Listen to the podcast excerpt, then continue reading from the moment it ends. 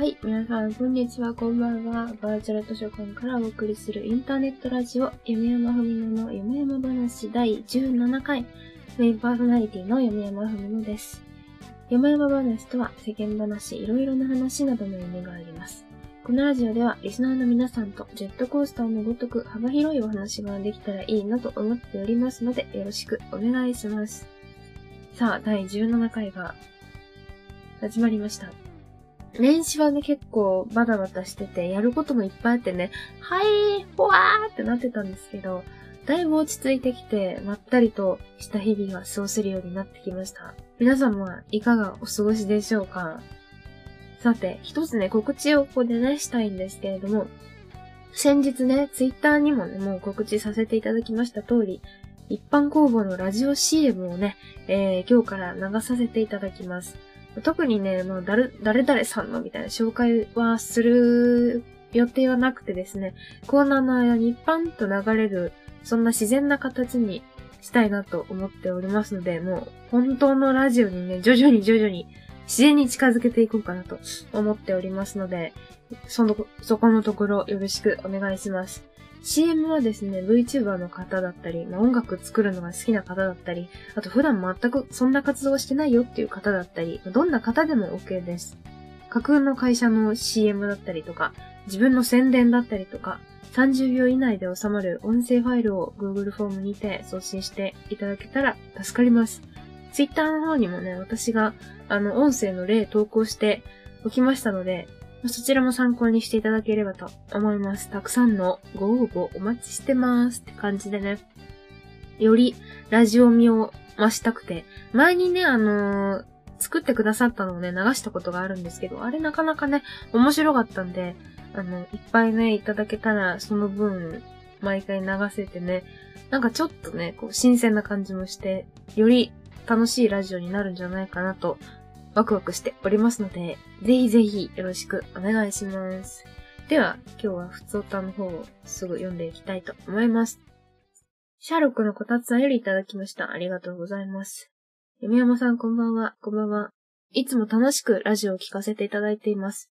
少し悲しいことがあったので、聞いてほしくてお便りを書きました。何でしょう？えー、私は日本海側の地域に住んでいます。近頃のニュースにもあるように、例年以上に雪と風が強く、家に引きこもらざるを得ない日が続いています。あまりの風に停電になった友達もいました。そんな中、部活の用事で、どうしても外に出なければならない日がありました。強い吹雪に意を決して出ると、持っていった傘の骨が一瞬で折れました。かろうじて形を残している傘を持って、なんとか一歩ずつ前に進んでいき、路地を曲がったところで、一層強く風が吹き、それに煽られた傘が頭に当たりました。と、その時、急に視界がぼやけました。最初、何が起こったのかわかりませんでしたが、メガネがなくなっていることに気づくのに時間はかかりませんでした。その後、どうしても諦めきれず、家に帰って、度もサイズも合っていない、小学生の時に使っていたメガネを取り出し、20分以上探しましたが、影も形もありませんでした。その日は意気消沈し、何にも手がつかず、ツイッターのステアカで同じ境遇になった人にうざがらみをしたりしました。メガネは結局新しく買い直すことにしましたが、お年玉全額と生活費の一部を削る羽目になりました。今でも思い出すと辛いです。弓山さんはこんな不意な事故で悲しい経験をしたことはありますか？ぜひ教えてください。とのことです。お便りありがとうございます。そんなに大変なんだね、日本海側って。私は全然海遠いからさ、もう森の中ですから、こっちとら。あんまりね、関係ないんだけど。あんまり降ってないかな、雪。ちょっと降ったぐらいでね、全然大丈夫なんだけど、でも寒いですから、そりゃね、そっちの方は余計寒いですよね。はい。かわいそう。かわいそうになっちゃった。お年玉持ってかれるの一体メガネって結構ね、高いですもんね。大事なものをなくしてしまった。雪と風を恨んでいただいて。そうだな、私は、なんかあったかな、事故。あの、多分人に言ったら笑われるみたいなね、事故があったんですけど、二つあって、なんか前にも話したかなもしかしたら話したかもしれないんだけどさ、あの、田舎のおばあちゃん家に行った時に、自転車にその時まだ完璧に乗れるわけじゃなくて、ちょっと練習してるみたいな感じだったのかな、若干。乗れるようになりたて、みたいな感じでね、自転車に乗ってて。で、おばあちゃん家には、近くに坂があって、で、坂のところを降りてくと十字路があって、で、十字路の十字になってるところにはちょうど田んぼがあったのね。田んぼと用水路があったのね。そう、そこで、まあ、察しのいい方はね、大体わかるかもしれないんですけど、自転車でシャーって降りて、その十字路を曲がるっていう遊びをしてたんですよ。確か。なんで曲がってたんだろう。まっすぐ行けばいいのに。ちょっとその辺はあんま覚えてないんだけど、そういう坂を駆け下りて爽快感を感じるっていう遊びをやってて、で、あるタイミングで、なんかうまく曲がりきることができなくて、あの、チャリごと用水路を飛んで田んぼに突っ込んだんですよ。もうどうなるかわかりますよね、その そのままガーって、勢いがやばすぎて田んぼに突っ込んじゃって、あの、鼻をガガガガって地面で削ったのかな、あれは。で、もう鼻にすごいね、血が出て、あの、それから時間が経ったらすごいトゲトゲのかさぶたができたっていうそういうね、自分の完全に自分のせいの悲しい事故はありましたね。それと似たような感じで、あの自転車に乗る練習してたら、ふらふらしてそのまま用水路に突っ込んで、家族とかに爆笑されて、体にタニシがついてるみたいな そういうこともありました。ちっちゃい頃はね、今よりも多少アクティブでしたから、結構外でね、あの公園に行って、あの、なんかシャーってなるやつに乗ってみたりとか、自転車漕いでみたりとか、ザリガニ釣ってみたりとか、なんかいろんなことしてたんですけどね。もう今はあの頃みたいに外で遊ぶようなことはなくなりましたね。まあ、悲しい事故は減りましたけど、何かもっと大切な時間やものを忘れているような、失っているような気もしています。ってな感じ。シャール君、こたつさんほどね、マジで、あ、最悪みたいなことはないかもしんないけどね。私は、そういうね、あの、他人からしたら爆笑経験みたいなのはありました。メガネ見つかるとよかったけど、まあ、新しいメガネでね、新規一点、お金のことは忘れて、えー、楽しく生活していただければと思います。では、次のお便りいきたいと思います。貸し出しネームフィルマさんよりいただきました。お、これは質問ですね。山山さんはリスナーからいろいろなゲームをおすすめされたり、人気のゲームをプレイしていますが、子供の頃からゲームをやっていたのでしょうか？子供の頃からやっていたのであれば、昔好きだったゲームなどを教えていただけると嬉しいです。とのこと。お便りありがとうございます。私ちっちゃい頃ゲーム機を買ってもらえなくて、初めて買ってもらったのが多分小学校6年生とかに、あの、DSi だったか、6年生だったか5年生だったか、この辺だったと思うんだけど、DSi を買ってもらって、そこからだったんですよね、私のゲーム好きは。それ以前は多分パソコンが家にあったから、あのずっとフリーゲームをやってましたね。青鬼とか。そういうのをやってたかな。だから子供の頃やってたゲームは、大抵フリーゲームが多い気がするな。いろいろ流行ってましたからね、あの時。あとは、そうだな、その後だったかな、Wii を買ってもらって、Wii って何して Wii スポーツとかやってたかな、私。懐かしい。ファミリートレーナーとかもやってたし、あとは、Wii の時、マリオカート、あれ？なんとかとかあったっけ？マリオカートやってましたね。あの、リモコンとヌンチャクで。あの時の私が一番マリオカート強かったなって今思い返せば思います。あと何やってたかな？あー、ドラクエソードをいとこから借りてやってましたね。そんな感じかな？子供の頃やってたゲーム。あと、ポケモンもやってたかな ?TSI の頃って何だったかな？ちょっと、ハートゴールド、ソウルシルバーはやった記憶があるって感じですかね。だからね、意外とみんなに比べてね、そんなにいっぱいゲームをやってるわけじゃないんですよね。本当はもっとね、ちっちゃい頃から、さらにちっちゃい頃からゲームは興味あったからね、欲しかったんだけどね、なかなか買ってもらえなかったっていうね、そんな思い出があります。みんなは昔、ちっちゃい頃何のゲームしてましたか？多分、年代がいろいろ違うと思うんでね、出てくるゲームも違うと思うんですけど、そんな話もね、みんなとするのも楽しそうだなぁなんて思いました。お便りありがとうございます。えー、CM の後は、お悩み相談室のコーナーです。声忘れども姿は見えず稲妻影丸レイディオキョンシーこんにちは稲妻影丸です水曜19時はラジオキョンシーリスナーのお悩みを雑にさばいたり映画のお話をしたりゲストをお招きしたりバラエティに富んだ1時間。声はすれども姿は見えず稲妻影丸ラジオキョンシー。毎週水曜19時から20時 YouTube にてオンエア。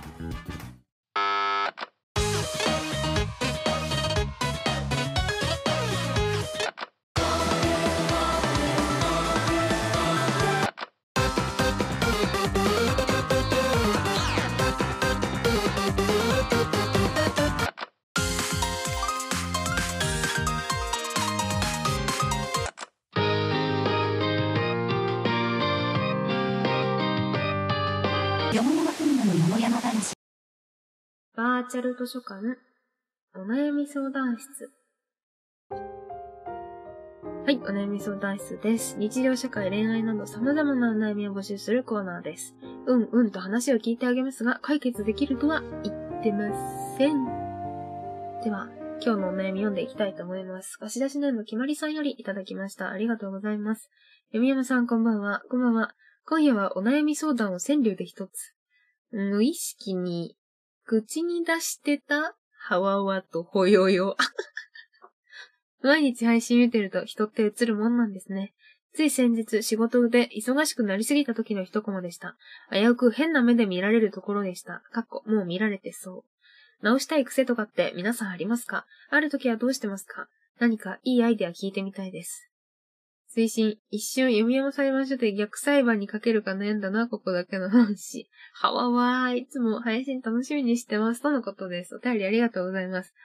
映る？言ったことありますか？皆さん。はわー、ほゆゆ。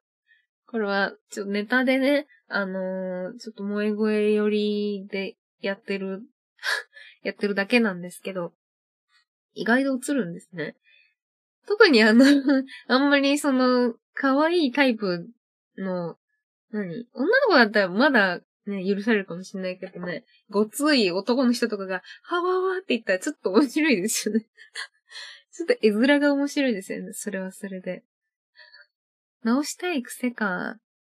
そうだなぁなんかあるかなあ、でもあの、背筋が ちょっと猫背なので、それを直したいですね。直したい癖って言っていいのかわかんないけど。あれでどうやったら治るんですかね。なんかいつの間にか姿勢が悪くなってて、で気づいてまた直すんだけど、またいつの間にかね、姿勢悪くなってたりしますよね。癖って本当に直すの難しいんだなって、そういうところからも改めて思いましたけど。はわわはね、でも私の口癖じゃないですからね。あくまでもネタでやらせてもらってるんで 今後ともね、使っていただいてね、たとえ変な目見られてもね、癖っていうのはね、そう簡単になりませんからね、はわわーって 言ってもらって、この絵面を想像して私が楽しませていただくんでよろしくお願いします。みんななんか癖ありますか？あ、でも喋るときに、あの、これは陰キャオタクだからかもしれないけど、まあとか、なんかとか言、あとか 言っちゃうのはもしかしたらあるかもしれん。なんかいつも同じ、困ったらこれ言っちゃうみたいなね。あの、間をつなぐワードがね、出てきがちだけど、なんかもうちょっとうまく喋りたいなって思う時はありますね。もうちょっと意識したらいいのかな意識して治るもんなのかな試してみようかなとは思うんですけどね。全く解決する気がない 解決する気がない回答しかしてないですけどね。えー、皆さんもぜひ、あのー、癖を直す方法なんかありましたら、教えてください。もう意識しまくるしかないんじゃないかなって、結局、結論で私は思いましたら、ぜひその辺の感想などもよろしくお願いします。お悩み相談室のコーナーでした。え、続いてのコーナーはこちら。読み山裁判所。さ、今日も裁くぞ。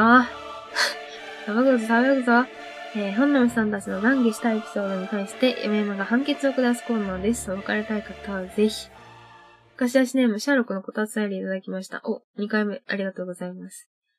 霜取りをしていたら、誤って冷凍庫の蓋を割ってしまいました。懺悔します。今はテーピングで補強して騙し騙し使っています。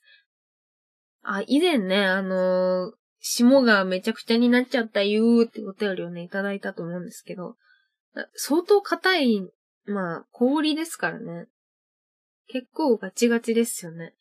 割れるえ、どうやったら割れる？殴った？殴った？ガーンとかやった？存在に扱ったの？もしかして。冷凍庫は大切な人だと思って扱いなさい。知らんけど。霜取りでお湯とかかけたらいいんちゃう？冷凍庫でも一旦、一旦諦めてお湯とかかけるとかじゃないのかな？割れるんだ。なんで割れちゃった？あ、でもその、お湯と氷の温度の差で割れる可能性もあるから、一概に殴ったとは言えないかもしれないけど、殴ったら有罪かもしれないけど、殴ってなかったら無罪ってことにしてあげようかな。えー、割れるんだ。買ったら？もう新しいの買ったら、冷凍庫以外大丈夫なんだったら、それでなんとかやっていけるかもしれないけど、ね。なんか見栄えが若干悪いですよね。うまいこと直せんのかな？接着剤とか。使っていいのかな？素材、なんだろ、プラスチックとかだったら、使えそうなやつありますけどね、接着剤とか。どうなんでしょう？みんな物は大切に扱いましょうって。最近私もグラス割ったばっかりだから、あんまり強く言えないけどね。あの、いつ壊れるか、なくなるかわかりませんからね。いろんなものを大事に扱っていきたいなと、私も思いました。事故だよね。本当に。物が壊れるとき、壊しちゃったときってマジの事故だから、へーってなった。私も声出た。えー？って。あーってなった。お茶をこぼすときだってそう。あーってなってる。お茶こぼしたって。わざとじゃないんですよ。もうお茶こぼすのにわざともクソもないと思いますけど。いつも気づいたらね、こぼれてたりとか、なんか普通に飲んでるのにね、口の端からこぼれたりとかするんですけど、なんででしょう？入ってない口に わかんない。わかんないよ。いろんなものを大切に扱おうという、えー、改めて学びを得ました。お便りありがとうございました。この他にもね、裁かれたいなってことがありましたら、ぜひ Google フォームの方までお便りお待ちしております。裁判所のコーナーでした。ってな感じでね、もう今聞いていただいた通りね、CM も間に挟まって、より本当のラジオらしさがね、増してきたんじゃないかなと思いますが、いかがだったでしょうか？やっぱり私、最近あんま聞けてないんだけど、ラジオ聞いてる時ってね、絶対間に CM が挟まるじゃないですか。その CM がさ、なんか、こう、意外と演技チックだったりとか、ちゃんと台本がね、あって、まあ作られてると思うんですけど、そういうのが好きでね、まあ会社の CM も好きっちゃ好きなんだけど、なんかこうちょっと掛け合いがあったりとか、っていうのもあって、面白いなって思いながらね、聞いたりとかしてるんですけど、あの感じ好きな方、私以外にもね、いるんじゃないかなと思うのでね、今後ともどんどんね、CM が増えていったらいいなと思いますし、私もね、ちょっと CM 作ってみようかなって思います。まあ、自分で作ったのもね、ちょいちょい流すかもしれませんので、よろしくお願いします。みんなだったら、架空の会社の CM 作りやすいんじゃないかな？どうだろう？なんかレストランとかでもいいし、なんかあの、なんかの会社、な、何の会社が多いかな？ラジオで流れてる CM って何の会社が多いとかあるんですかね？あの、他の番組の宣伝とかはあるんだけど、よくね、何なんだ、この名前は、みたいな。あんまり普段馴染みのないというか、ラジオではよく聞くけど、なんか日常であんまり聞いたことないな、みたいなね、会社の CM が流れたりとかもしますよね。本当に幅広くどんな CM でももしかしたら取り扱ってるのかもしれないのでね。ぜひ、あの、普段もね、ラジオ聞いていただいて、そこからね、着想を得てみたりとか、して自分のオリジナルのね、えー、CM を作っていただけたら、人、作ってるのも楽しいですし、それがまたラジオに実際に流れるっていうのもね、体験するともっとラジオを楽しく聞くことができるのではないかなと思いますのでね、えー、ぜひ少しでもね、あの、興味のある方はね、気軽に作って送っていただけたら嬉しいなと思いますので、よろしくお願いします。今日もね、短めなのでね、最後にフリートークなんかをね、挟んじゃおうかなって思うんですけど、最近私ね、あの、ペンケースみたいなのを買ったんですよ。でね、このペンケースがね、あのー、ムック本みたいなやつで、わかるムック本って。ちょっと今手元に持ってきたんですけど、あのー、本の形してるけど、8割段ボールで、なんかペラペラのね、ページがちょっとあって、みたいなさ、あのー、本売ってるじゃないですか。わかるかな？それで、ペンケースを買ったんですけど、これがまためちゃめちゃ可愛くて、何のね、デザインかっていうと、ペンテルっていうあの文房具の会社あるじゃないですか。あそこのね、あの、純喫茶ペンテルっていうね、ペンケースで、なんだろう。青と緑の間みたいな色したね、表紙、表面にクリームソーダみたいな絵が描いてあっあるね、ちょっとレトロなね、ペンケースをね、最近手に入れまして。もう一目見たとき、いよと思って それで衝動買いしちゃったんだけど、で、大体ね、ムック本っていうのはまあ2000円ぐらい払えばね、買えますから。いや、これは買うでしょうと思ってね、つい買ってしまいました。なんかいいですよね。普通にペンケース買やいい話なんだけどさ、あの、それとはまた違った良さがムック本にはありますし、なんかワクワク感もあるし、普通に買うよりも安いものだってありますからね。あこれ以外だと本、何があったかなカバンとか、コスメとか、そういうのがあった。あと財布とかもあったかなああいうのさ、あの、そういう類だったら、普通に買うよりもね、ちょっと安くいいのが買えたりとかしますからね。ノック本なんで、その、売ってるものと比べたら質はもしかしたら落ちるかもしんないんだけど、結構ね、可愛いデザイン、そこにしかないデザインみたいなのがあってね、その感じが好きなのでね、今回買ってみてしまいました。これともう一個赤いフラットポーチみたいなのもね、ペンテルさんから出てたと思うのでね、もしレトロな感じが好きな方はね、一度調べてみてください。これ以外にもね、桜クレパスとか、モノとかのムック本っていうのかな？もう出てて、ペンケース、その柄のペンケースとかね、売ってたんで、結構可愛いなって思いました。普段売ってないですよね、ああいうの。なんかあってもビレ版とか。あってもビレ版とかだと思うんでね、なかなかちゃんとその商品として売ってないものでね、珍しいなって思うものにね、出会うことってないのでね、ムック本っていうのは本当に素晴らしいもんだなと。思いました。ペンデルのはなんか前に文具、なんか女子博みたいな、なんか名前もあんまり覚えてないんだけど、そういうのがね、どこかで開催されたらしくて、文房具の、何そういうのあるんだったら私も行きたいなって思ったんだけどね。多分、東京とかでしょうね。あんまりわかんないけどね。ね、それで、なんか、この色の箱が人気だったから、ムック本で出しましたみたいなことが書いてあって、ありがとうって ありがとうって思いました。めちゃめちゃ可愛いな。と思った。いいね、なんか。なんだったっけな。今調べたらありました、文具女子博。あ、オンラインでもやってたんだ。はぁー、はぁー。ちょっとこういうのに今後目を光らせていきたいな。オンラインであるんだったら、全然、え？